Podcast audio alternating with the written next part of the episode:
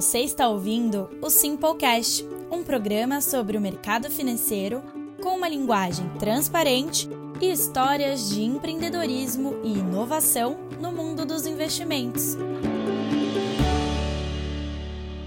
Sejam bem-vindos a mais um Simplecast. Estou aqui hoje com o Mauro da Macro Capital. É um prazer recebê-lo.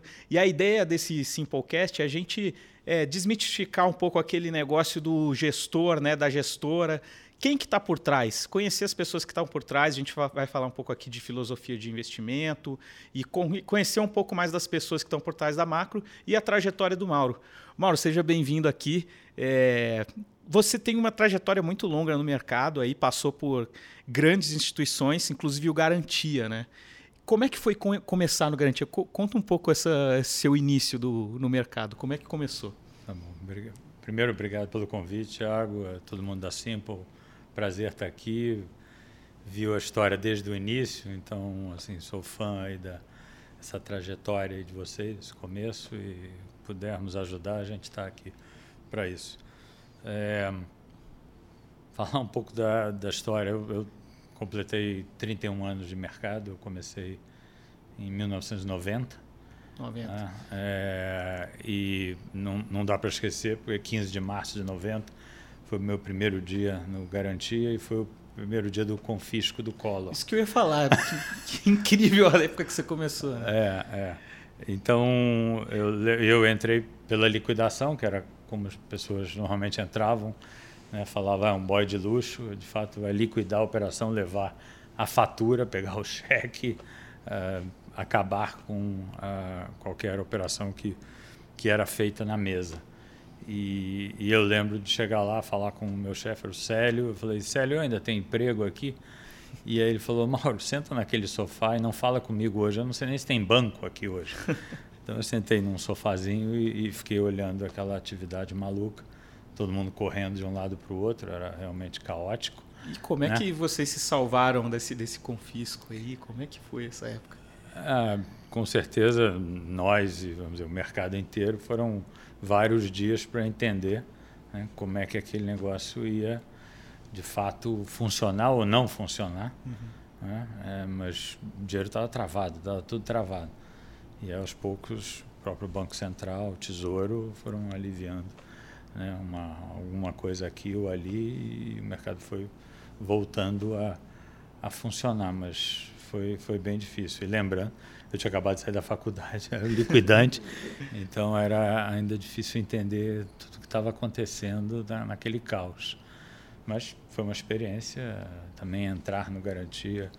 E o mercado liquidação. se aprende de tudo na prática, né? Não tem jeito, não, é, existe é, uma. Não, é, com certeza é, você vai vivendo ali e, e, aprendendo. Então, isso era uma coisa muito legal do garantia, no que você perguntou porque né, não tinha uma hierarquia, era super aberto, você tinha acesso às pessoas, você ia conversar com as pessoas, tinha um tempo livre, que era meio raro, mas você ia lá e dependia muito de você buscar informação, entender o que estava acontecendo. E, e, as pessoas, vamos dizer, não estando ocupadas ou tendo um tempinho, eram super abertas para esse tipo de conversa. Então, é, era um ambiente, obviamente, intenso, mas é, bem legal, bem bacana. Então foi um começo assim. E da liquidação, você, como é que você chegou na gestão lá dentro do garantia mesmo? Você foi, foi o, crescendo? O, o, banco ali em 90 resolveu se mudar para São Paulo, foi um dos primeiros bancos de investimento, dizer, mudar a matriz carioca para aqui para São Paulo, lá na Avenida Paulista. Uhum. Já tinha um escritório, mas ela provavelmente tinha 20%, 15, 20% do pessoal. E aí foi uma migração né, pra, pela Dutra para cá. é, eu comecei a vir bastante em agosto, acabei me mudando em março de 91. Uh, ah, mas depois da, da liquidação, eu fui para o controle da mesa de Open, chamava-se Open, era a mesa proprietária, uhum. né, principalmente de títulos públicos, mas fazia-se tudo ali. É, depois passei pelo câmbio, vim para São Paulo para a área de futuros, ajudando a operar ouro lá fora. Depois passei para a área de que a gente chamava de asset trading, era uh, o trading de dívida externa de países emergentes. Eu garantia era muito ativo nisso. Um, passei, ajudei no processo de escolha uh, das opções do plano Brady, da dívida não paga pelo Brasil. Uh, foi também um processo bem legal. Uh, sempre controle de todas essas áreas. Acho que você está bem preparado para surfar essa onda que a gente está tendo hoje, né? A gente acabou passar aqui, hoje a gente está gravando, acabamos de sair aqui do 7 de setembro, né? Da, de toda essa bagunça, a gente vê estrada sendo fechada, algumas coisas meio difíceis da gente enxergar, né? Então acho que você está acostumado um pouco com crise, com o Brasil sempre é, foi Brasil, né? Foram, o Brasil está sendo Brasil, infelizmente, é. Né? nesse momento tão difícil e, e desafiador. Que aprendizado que você Mas... traz dessa época, que você passou por tudo ali no Banco Garantia, inclusive essa parte aí do, começou com, com o confisco do Collor. Que, que ensinamento que você traz dessa época para hoje? Cada crise traz uma, né, um aprendizado, uma lembrança, uma lembrança boa, uma lembrança ruim. É, acho que é importante né, fazer a melhor análise possível, vamos dizer, do que está acontecendo, mas principalmente olhando para frente, o que que pode virar, o que que pode melhorar ou o que não vai melhorar, para tentar também ter uma uma ideia de um timing né, de resolução daquela crise em, em particular. E, cada crise tem as suas características, as suas dinâmicas. Né? Então, se você quiser listar lá desde 90, a gente vai ficar aqui um tempão, mas, mas você né, passou pela crise da Ásia, antes da crise da Ásia, desvalorização do México ali em 94, uh, depois teve a Ásia em 97, né, a quebra da Rússia em 98, seguida pela, pela explosão daquele hedge fund Long Term Capital Management, LTCM. Em 99 fomos nós com a desvalorização. Em 2000 Nasdaq, em 2001 a Argentina foi para o saco. Não tem, não tem fórmula pronta, né? Você tem que ir não, surfando de acordo tem. com o que e, e, algumas são globais, como a que a gente acabou de passar e ainda está passando, né, na Covid, também diferente de tudo. Né? Ou, vamos dizer, 2008, que também pegou o mundo inteiro, mas começou nos Estados Unidos e algumas são são homemade, né? São feitas em casa e são nossas. Essa que a gente está passando aqui é, é, é nossa, é mais uma perda de oportunidade quando lá fora, né, está num caminho muito forte de recuperação de atividade, de recuperação da economia, de reabertura, né, dos processos de vacinação caminhando. A gente está de novo perdendo uma oportunidade aqui de atrair recursos e investimentos com todos os problemas que a gente está enfrentando.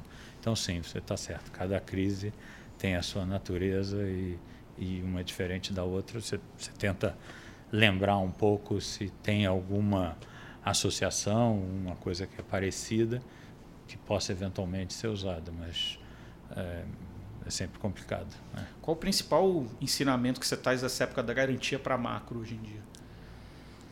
Acho que uma das coisas mais bacanas ali do Garantia era a própria estrutura de sociedade, né? Era uma partnership. Né? Então, a Macro também é uma partnership, todos são sócios. Né? No Garantia não todos eram sócios, mas se almejava chegar ali como sócio, eh, primeiro como comissionado, depois como sócio. Então, regras também claras, transparentes. Ah, uma abertura que eu falei. Tudo estrutura... tinha regra, né? Porque eu acho que todo mundo fala de partnership, mas é, nem todo mundo sabe fazer, né? Nem todo mundo consegue aplicar na prática, né? É, mas é, é, é enfim, também cada sociedade é uma sociedade. Sim. Né? Tem regras que funcionam para uma coisa, tem outras que talvez não funcionem para outras. Então, uh, nesse caso, eu, depois eu falo um pouco, eu e o Nilson Teixeira, meu sócio e amigo há muitos anos, é, idealizador da Macro, né, junto uhum. comigo.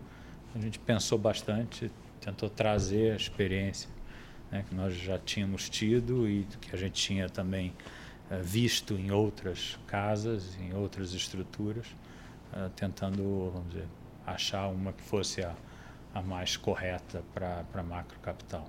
Então a gente pode falar sobre isso depois. É uma visão que a gente tem muito muito forte essa questão de partnership, né? Contanto que a gente tem aqui o, até o sistema equity back, em que o, o, seja o agente autônomo, o gestor, o consultor que for parceiro nosso, ele também pode vir a ser sócio da nossa corretora, né?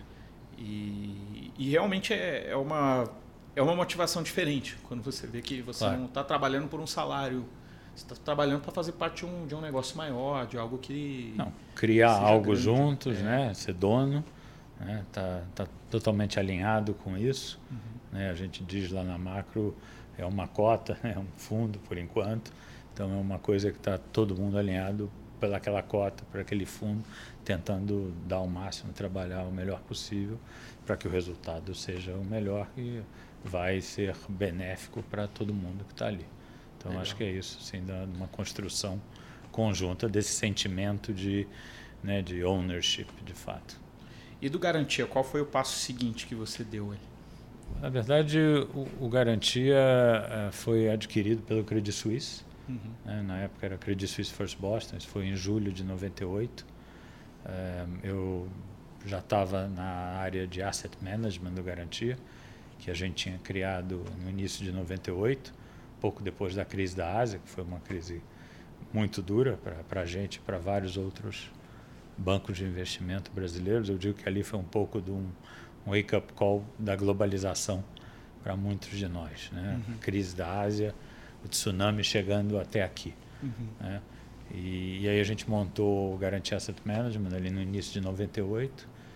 Em julho, o Credit Suisse First Boston compra o Garantia, o banco vira CSFB Garantia.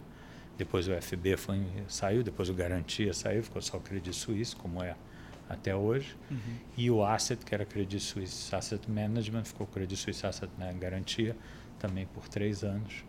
Então, eh, eu estava ali como um dos gestores de renda fixa internacional. Ah, fiquei três anos assim. E depois de três anos, alguns sócios do Garantia saíram e me convidaram para assumir o Asset. Então, eu me tornei o head do CSAM Brasil ali no início de 2002. Legal. E assim fiquei até sair do banco em 2012. Ah, fizemos, obviamente, várias coisas ali dentro da plataforma de asset Tinham que a todos os gente tipos tinha. de fundos ali já. É, multimercados, renda fixa, parte de renda variável. A gente também fez um pouco de crédito. Ah, em 2003, a área de private equity se integrou na nossa área do, do asset, uma, um, quase uma conclusão do processo de, de administração de recursos de terceiros, vamos dizer, dessa segregação. Então, ah, passamos então a tocar um processo de desinvestimento de um, de um fundo de private equity que tinha sido captado e investido em 96.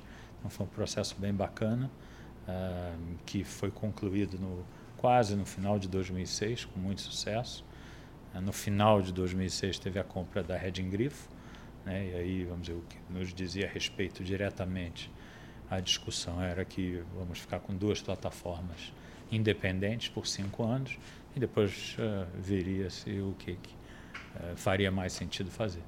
E aí essa decisão, no final de 2011, integrar as duas plataformas. Então eu fiquei para ajudar na integração e depois saí. Legal.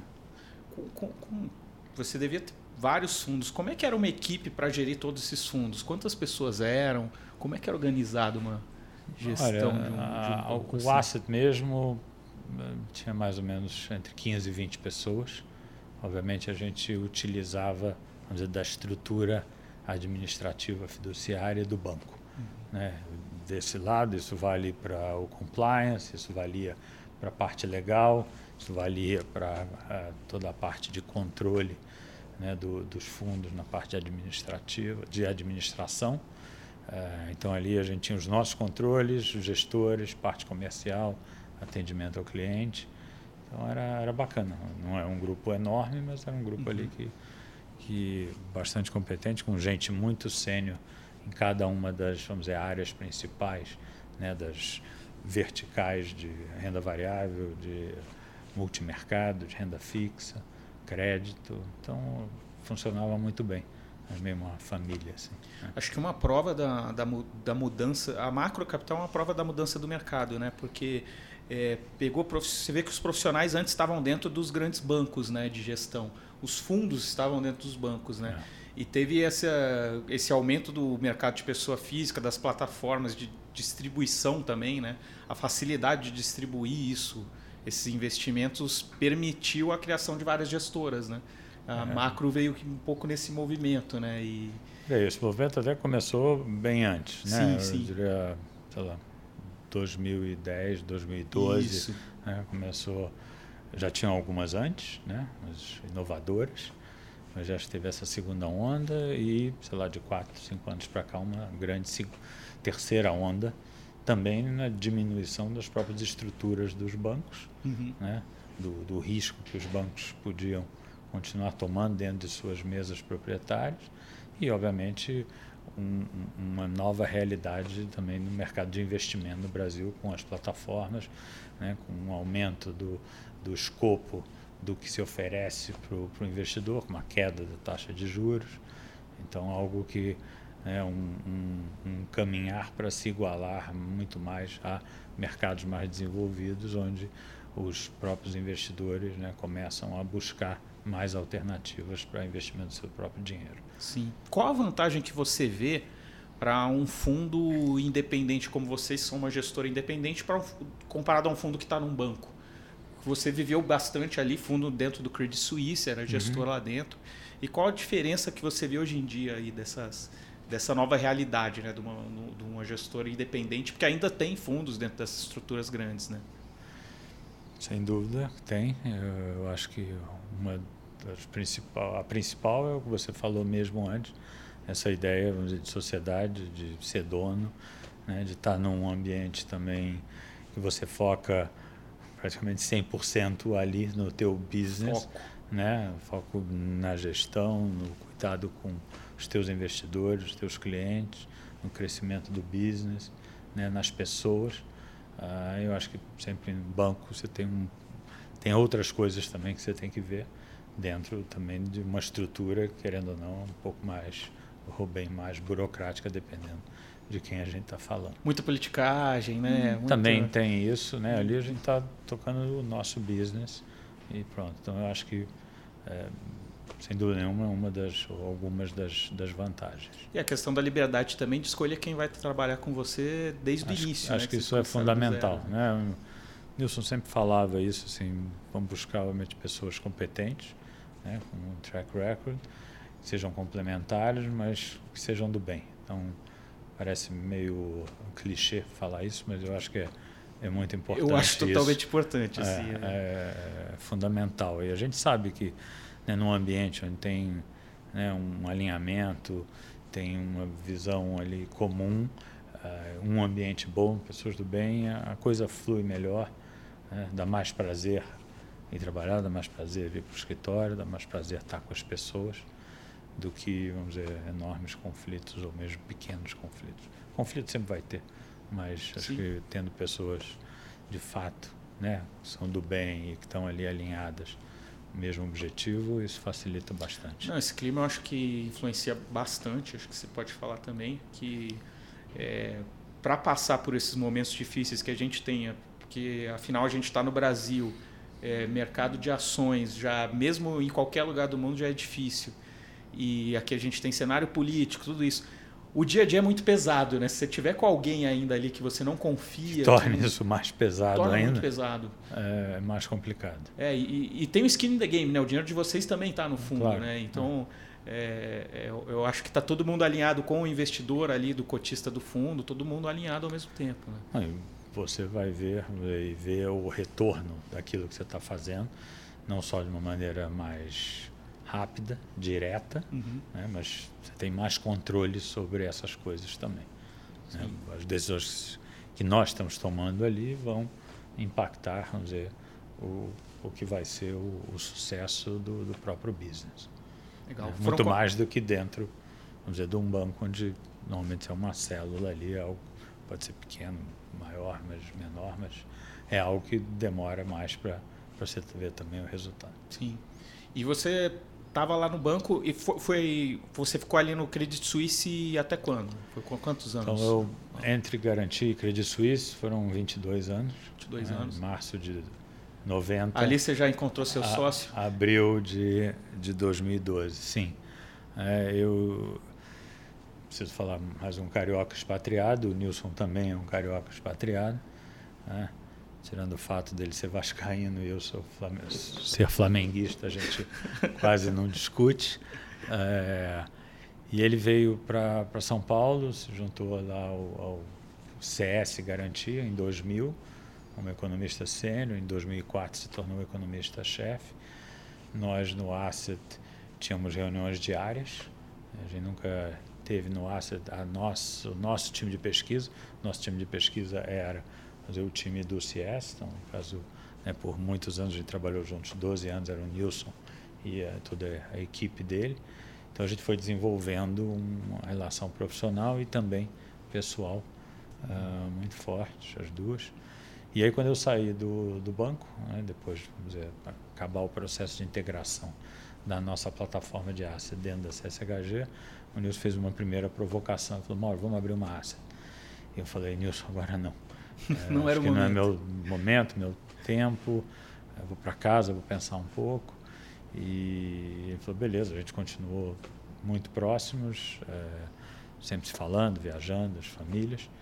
E montei uma consultoria junto com uma, uma, empresa americana e um amigo também de longa data de CS Garantia. Uh, isso durou uns dois anos e meio. Depois consultoria CVM para.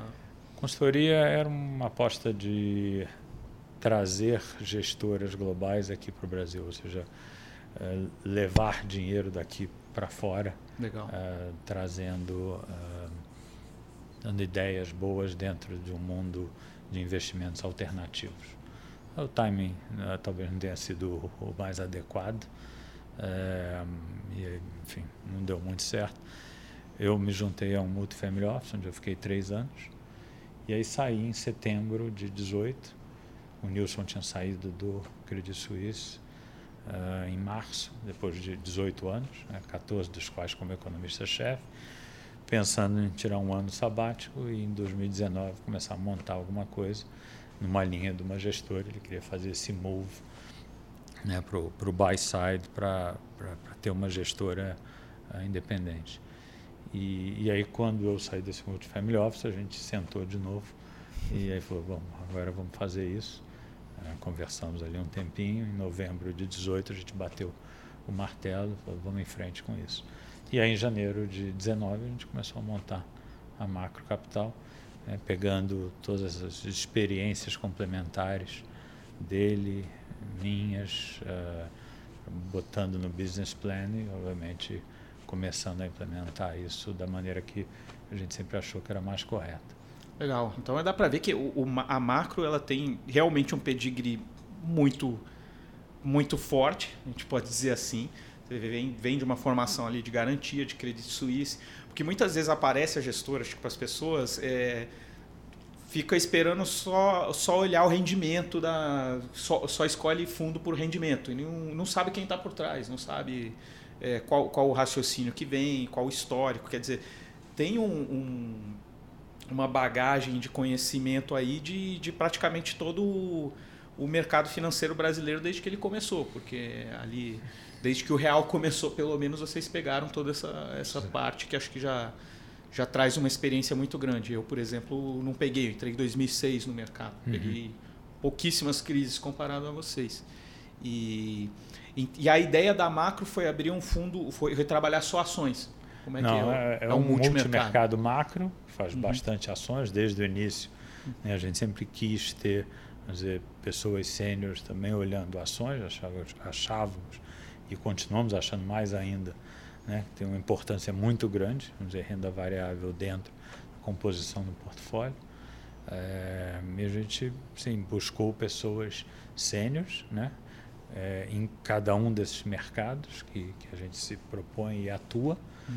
é, com experiência, com capacidade de discutir o todo, discutir os cenários, até porque todo o nosso processo de investimento começa pela formulação do cenário. Né? Quais Legal. são os temas Isso principais do Brasil, né? temas principais né, do mundo, como eles se interlaçam, como eles se ligam.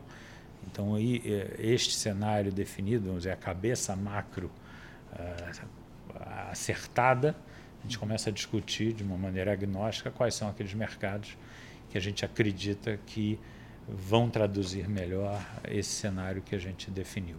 Né? E aí, com isso feito, a gente começa, beleza, quais são os ativos que a gente acredita né, que deveriam compor o nosso portfólio em cada um desses mercados que a gente está definindo como os que vão traduzir melhor o cenário. E aí, pessoas sêniores em cada um desses mercados, mas com toda uma experiência, uma capacidade de participar, vamos dizer, de todo esse processo de investimento nessas três fases. Discutir o macro, definir os mercados e aí vir, obviamente, para sua maior especialização, uhum. né, quais são né, os ativos dentro de renda fixa, quais são as moedas que a gente quer estar dentro desse cenário definido, quais são as ações, os setores, com essa cabeça macro que, vai com, que vão compor o portfólio, obviamente, da maneira mais ótima possível.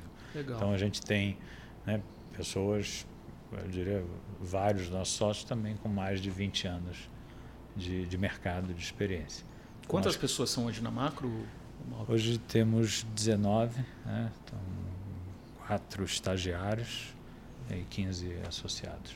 Legal. É isso. É, é bacana, um time forte, bom e experiente complementar. A gente fala muito dessas palavras, mas acho que elas são bem importantes dentro do conceito todo definido para macro. E como é que esse processo vocês fazem de quanto em quanto tempo de definir o cenário e passar para todo mundo qual o cenário e decidir os, os melhores ativos? Na verdade, a gente está discutindo todo dia. Todo né? dia, né? É, não quer dizer que a gente mude posições todo dia, mas é, muito mais temos essa cabeça. Aconteceu alguma coisa que deveria mudar algo aqui nessa cabeça, tanto aqui no Brasil quanto lá fora. Tem alguma coisa na posição que não faz sentido. Então, toda essa né, análise macro, ela está sempre sendo feita, uh, mas a gente está uh, muito mais né, olhando, pelo menos, o médio longo prazo, sem abrir mão de fazer também posições mais táticas de curto e médio prazo para compor o portfólio. Né? Mas uh, eu diria que né, nesses dois anos de macro a gente teve lá, talvez três, quatro grandes visões assim olhando para frente, que perduraram por vários meses com ajustes de posição, de ativo, mas a, a, a visão macro não necessariamente mudou muito nesses períodos. Tá? Não quer dizer que não possa ter momentos onde até você vai ficar muito mais tático do que visão longo prazo, com nível de vol, com incerteza, etc. Mas você sempre tem uma visão né, lá fora, aqui, e como é que vamos dizer, a gente junta as duas coisas né, para também otimizar a montagem do portfólio. Legal. Eu gosto de sempre é, olhar pelo lado do investidor, olhando no, numa questão de planejamento financeiro, qual tipo de, de cliente que vocês buscam? Para quem que vale a pena investir na macrocapital? Qual que é a é. liquidez do fundo? O fundo é um multimercado, né, uhum. macro, 30 dias. 30 dias. Então, é todos aqueles investidores que querem, obviamente, ganhar, uhum. né, ter um retorno acima do CDI, aceitando um certo nível de risco. O fundo tem uma vol de 6 a 8. 6 né, a 8. Uh, ah, e que componha bem o seu próprio portfólio. Uhum. Né? Então, nós temos investidores, pessoas físicas, uhum. né? uh, através de plataformas, uh, através de private bankings, a gente tem family office, tanto alguns multi-family office quanto single, fund of funds, vindo também de estruturas né, de, de bancos. Então, uma até diversificação de passivo, uh, acho que bastante importante para qualquer business. Né? Uhum. Qual, qual, a, qual o mínimo para investir no, no, fundo hoje em dia? 5 mil reais. 5 né? mil reais, é. é totalmente acessível. É, é Acho que uma coisa que às vezes os parceiros também não sabem, os agentes autônomos, é que as gestoras são bem é, acessíveis, né? Então vocês estão disponíveis também a conversar, a trocar é, ideia. Sem dúvida nenhuma, e a gente conversa, né? E, e bate papo, além do que a gente escreve todo mês, a gente está sempre disponível para fazer calls, para falar sobre o cenário, para falar sobre o portfólio, para tirar dúvidas. Né? Mas claramente, vamos dizer, essa nova realidade das plataformas de investimento, né? dessa maior socialização do acesso ao Sim. investimento, que é o que você falou, é algo ainda muito recente, né? Em alguns anos. Né? Sim, sim. É, então eu acho que isso está aí para ficar. Né? A gente está no momento onde a gente está vendo taxa de juros voltando a subir, né? uma Selic que chegou lá no chão de 2, muito mais um cara aí que vai, vai passar de 7,5, 8, quem sabe. É, mas eu acho que isso não, não inviabiliza ou faz nenhum grande movimento no sentido vamos dizer, dessa amplitude de possibilidades de investimento para o público de maneira geral, acho que vai continuar e cada vez mais.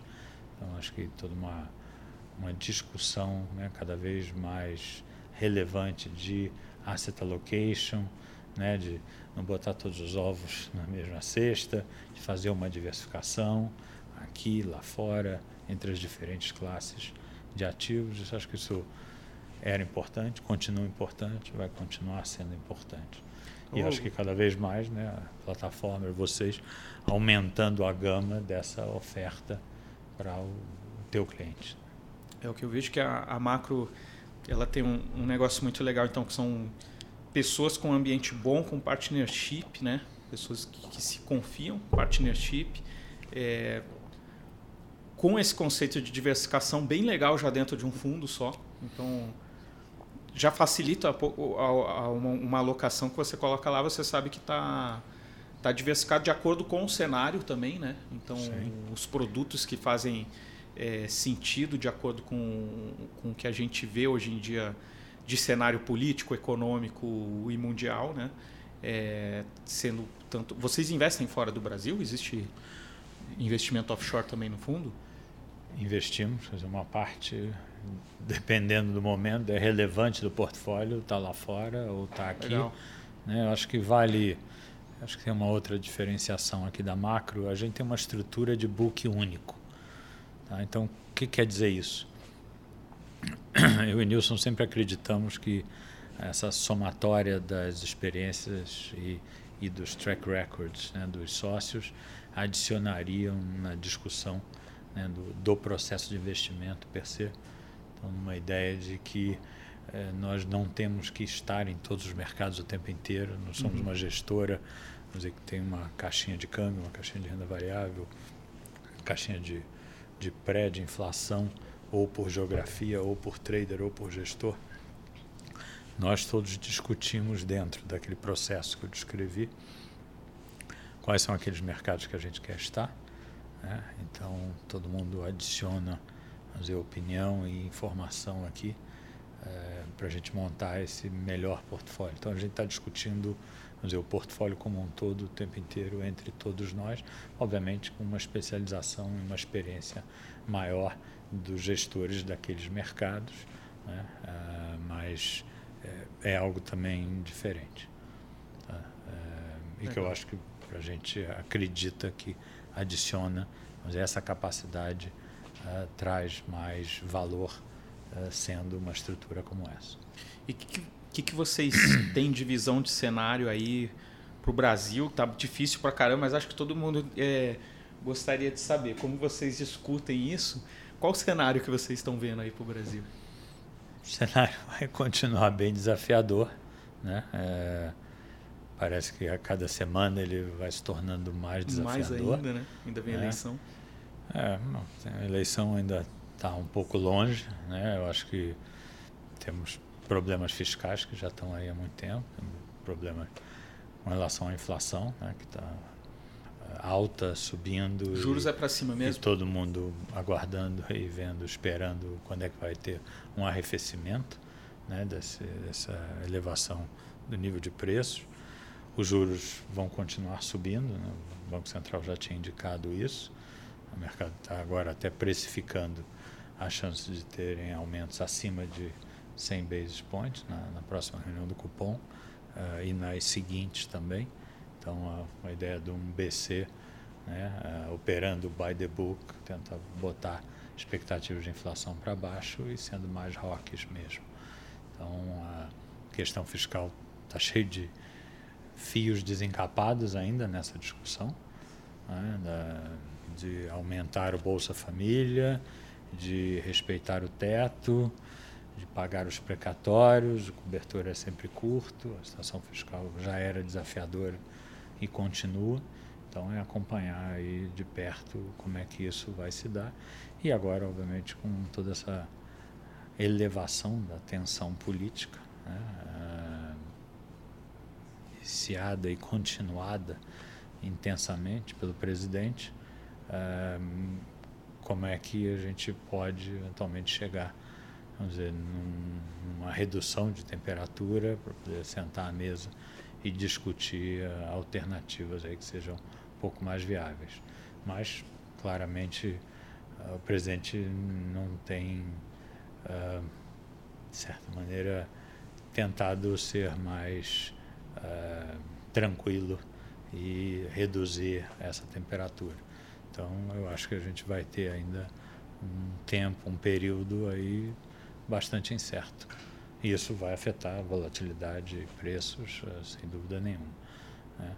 Uh, o que é uma pena, porque você tem um cenário lá fora né, de retomada, de reabertura, ainda de estímulos fortes, tanto do lado fiscal quanto monetário. As economias desenvolvidas né, andando muito bem, vão andar muito bem esse ano, vão andar bem no ano que vem. É um movimento também de normalização aí de taxa de juros lá para frente, mas ainda parece ser bem lá para frente. E infelizmente o Brasil perdendo uma chance até de atrair recursos, dada toda essa instabilidade, incerteza né, e as dúvidas que, que pairam no, no, atual cenário. Mais uma janela que o Brasil perde aí de oportunidade, você acha? É, não, não tem dúvida. Tem muito dinheiro né, no mercado. Tem muita liquidez no mundo e, e essa liquidez quer pelo menos minimamente, ter certeza vamos dizer, de alguma estabilidade das regras, do político.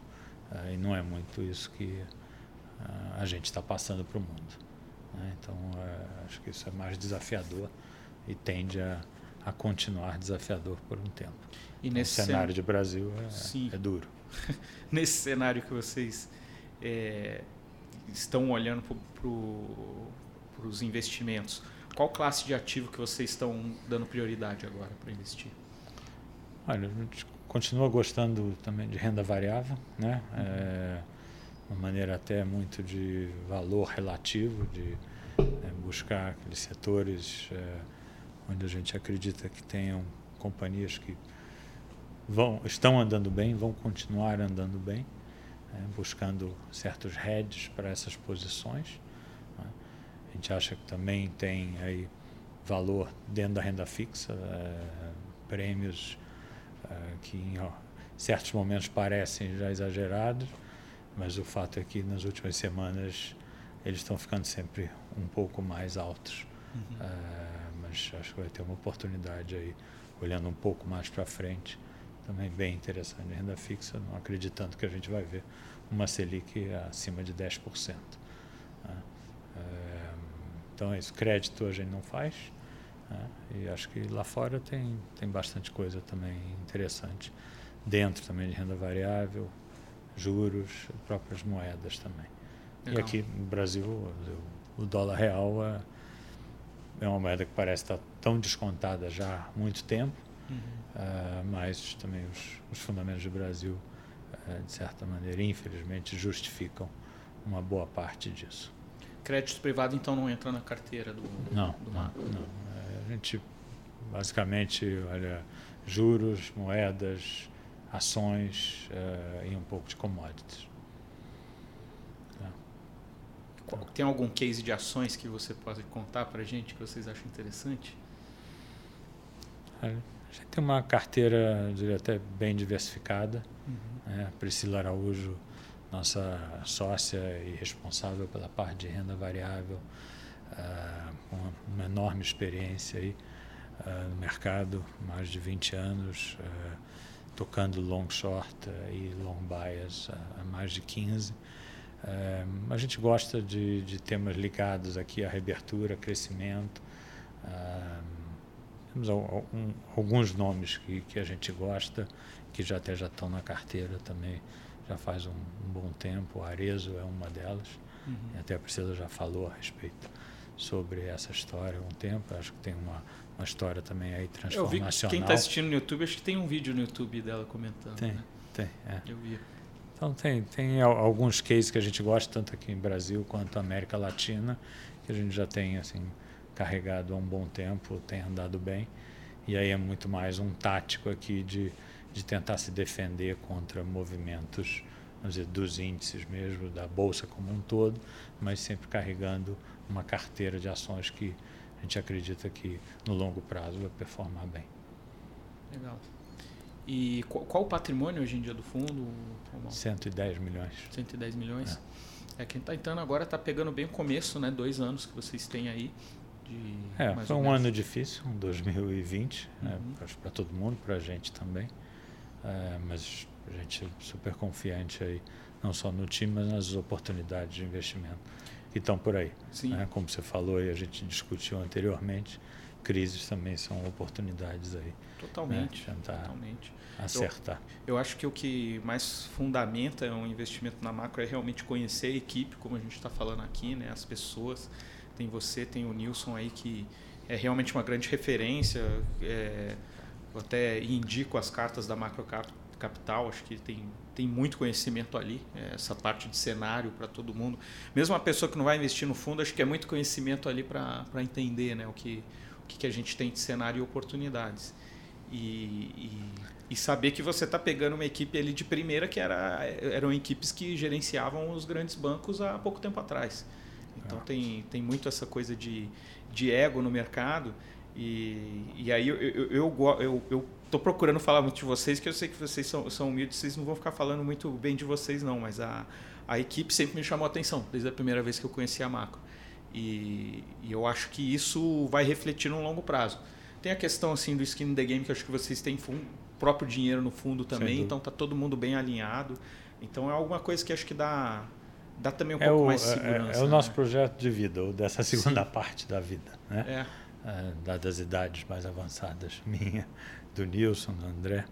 É, é, um, é um sonho bacana de, né, de criar um, um, uma empresa, uma gestora, deixar um CNPJ.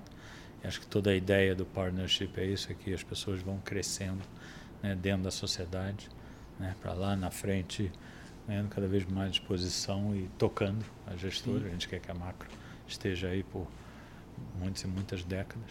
Uh, e é o começo. É um começo mais difícil, mais desafiador, mas a gente segue bastante animado e confiante. Legal, é um, o, um negócio para muitos anos, né? É, exatamente. É isso mesmo.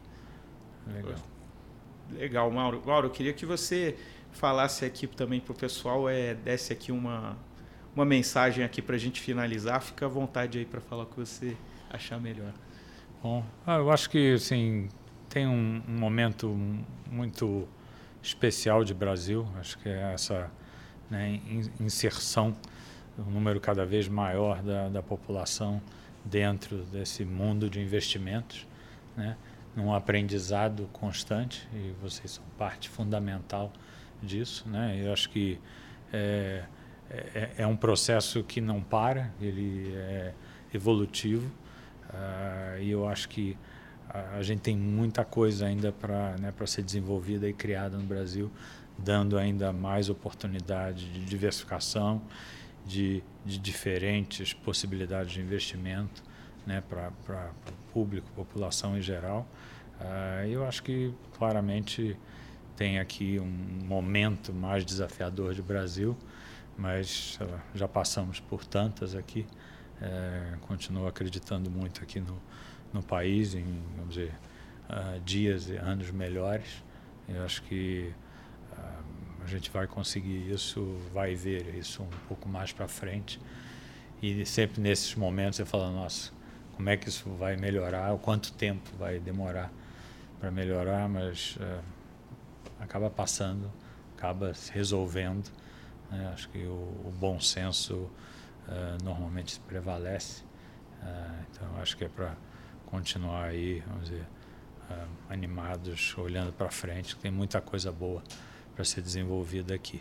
Né? Então, é Acho é... que experiência por passar por, por, por, momentos difíceis não falta na macro. É, é verdade. Eu acho que né, eu também falar da macro, acho que qualidade do, do capital humano, como você falou, Tiago, acho que é, é muito alta. É, é muito rico todo esse processo de discussão é, macroeconômico dos cenários. A gente também está começando a desenvolver a modelagem quantitativa para começar como um quase como fosse um, um instrumento a mais dentro do processo decisório. É, estamos animados com, com essa iniciativa, com uma, uma aposta nova da macro, uh, algo que o Nilson e a equipe dele, já não acredito isso, utilizava bastante, toda a parte de modelagem quantitativa para fortalecer a formulação do cenário. Então a gente também trouxe isso para a macro, agora dando um passo além, né, como um instrumento a mais de, de buscar uma, uma fronteira vamos dizer, eficiente dentro da alocação uh, por ativo do portfólio, depois descendo um degrau para ver a própria alocação dos ativos dentro dos diferentes mercados. Então estamos animados com isso, é vamos dizer, mais uma, uma sementinha que, que a gente está plantando, né, olhando a macro uh, lá da frente. Então é, é algo bacana e estamos sempre à disposição aí para discutir cenário, portfólio, performance, uh, estarmos próximos aí de, né, de vocês, dos investidores, uh, sempre. Eu agradeço muito, Mauro. É, acho que foi muito rico aqui para o pessoal entender como funciona uma gestora por dentro, como é que era um processo dentro ali do Garantia do Crédito Suíço, quem trabalhou com isso na prática.